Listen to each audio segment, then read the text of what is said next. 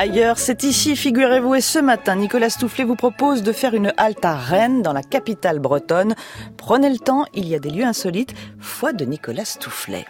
De Rennes, on connaît les bords de la Vilaine et de Lille, le Parlement de Bretagne, la cathédrale Saint-Pierre, la place des et son marché, la place Sainte-Anne, les hôtels particuliers, les maisons à pans de bois, il y en aurait 280, les terrasses avec des crêperies, des crêperies et aussi des crêperies.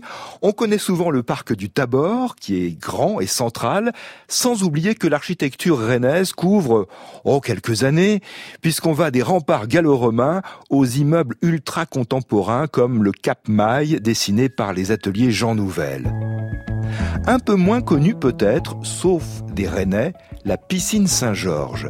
C'est seulement il y a 4 ans qu'elle a obtenu le classement en tant que monument historique à l'occasion de ses 90 ans. Oui, parce que la piscine Saint-Georges mérite aussi un plongeon dans le temps.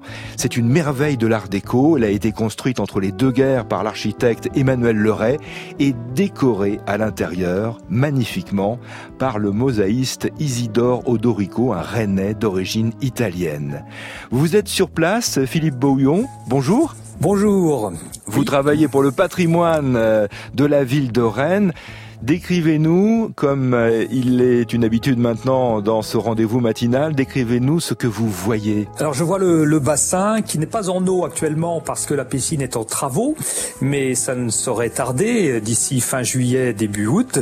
Tout reviendra dans l'ordre et on pourra à nouveau venir s'y baigner et aussi la, visiter, puisque nous organisons des visites régulières du patrimoine de cette euh, magnifique piscine comme vous l'avez décrite. Euh, euh, il a surtout le point d'orgue, c'est la frise du bassin une frise qui fait le tour complet du bassin, 96 mètres de long. Euh, c'est une piscine qui fait 33 mètres parce que trois longueurs et vous aviez fait les 100 mètres.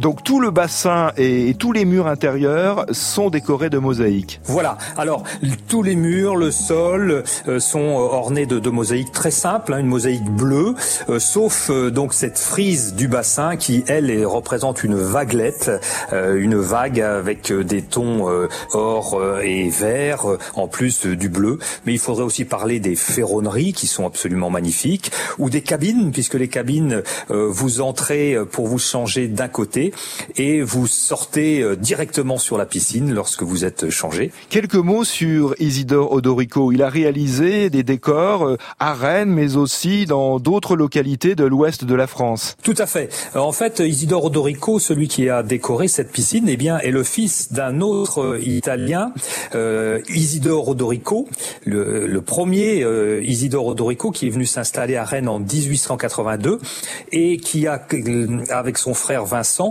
euh, fait une, une, entreprise, monté une entreprise de mosaïque à Rennes qui a essaimé dans tout le Grand Ouest. Dans les années 20, justement, son fils Isidore va avoir des succursales pour cette entreprise à Nantes, à Angers et à Dinard.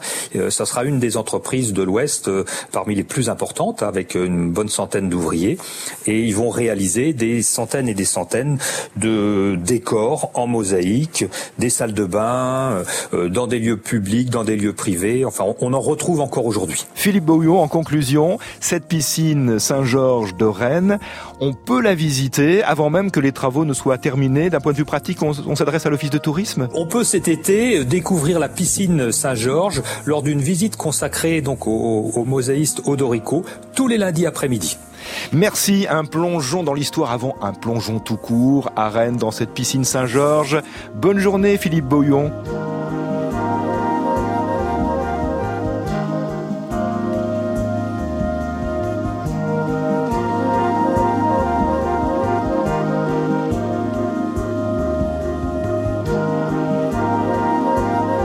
Ailleurs, c'est ici, à Rennes, et lundi donc, ailleurs, demain, donc tout ça avec Nicolas Stoufflet. Merci Nicolas.